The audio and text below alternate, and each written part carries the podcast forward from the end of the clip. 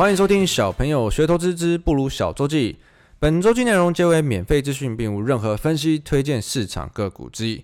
在金融市场，我们应该要查证事实，而不是随着金融圈媒体起舞，造成每天不必要的担心。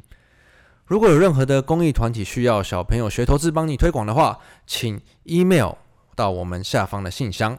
目前时间是呃礼拜四的晚上，我已经在录小周记了，因为我明天开始要去休假啦。艾登刚休假回来，现在换我休假了，所以这周就很快的过一下目前发生的事喽。我们先看一下原油价格。原油价格这礼拜都在修正，那主要是因为 IEA 跟 OPEC 其实都有下修了明年的需求，其实都只有下修一点点啦。但 OPEC 其实在它的产量上一直都没有调整，所以接下来还是一样在供需的部分，我们要持续的关注喽。那再看到美股，美股最近又是开始持续的往新高走，尤其纳斯达克在现在的目前的礼拜四晚上的期货又开始创新高了，有很多人在。过去这一周修正的时候，说是因为拜登的基建案过啦，或者是这些拜习会登场的问题造成，呃，美股又开始上涨。但其实老实说，我们看回来，最终最终是不是其实这一整波的上涨，都还是在反映美国的企业的财报获利优于预期，而且是持续的变得更好呢？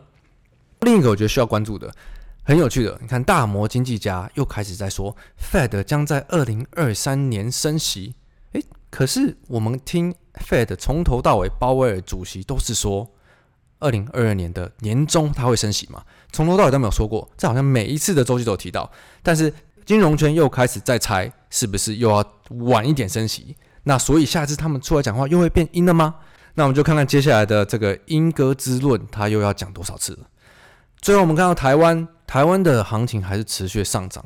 每次行情在默默默默一直上涨推升的时候，加权市场快万八了，贵买又创新高了，反而我们都没有听到很多的声音、很多的故事，但是只有在下跌的时候，